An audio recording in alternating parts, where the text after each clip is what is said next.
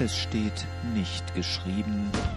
Bei dir ist die Vergebung, damit man dich nicht fürchten muss. Furcht sollte nicht das bestimmende Element einer gesunden Beziehung sein, darüber besteht weitgehend Einigkeit.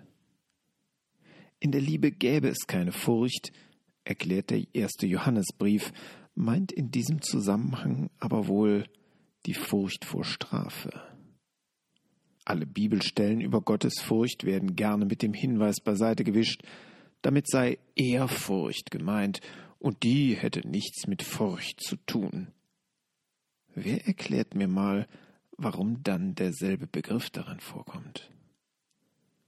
Jedenfalls passt der Satz oben zu diesem Denken, damit unsere Beziehung zu Gott frei von dieser ungesunden Angst vor Strafe bleibt, vergibt Gott.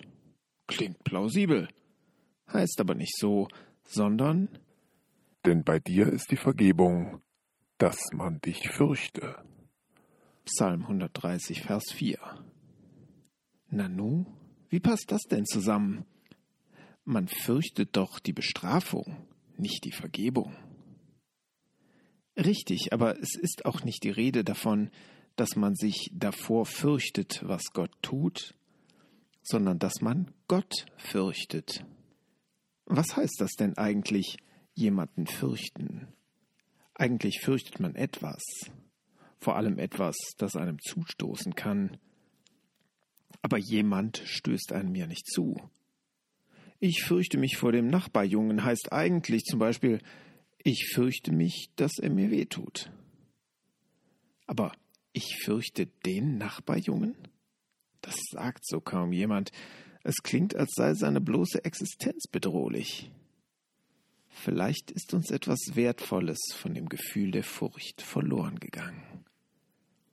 Der mächtige Schauder, der uns überfällt, wenn wir einen tiefen Abgrund hinunterschauen, wenn wir die unbändige Kraft von Naturgewalten erleben oder wenn wir davon beeindruckt sind, dass unser Gott Schuld vergibt.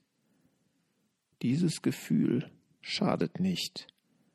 Kann es der Beziehung vielleicht gut tun?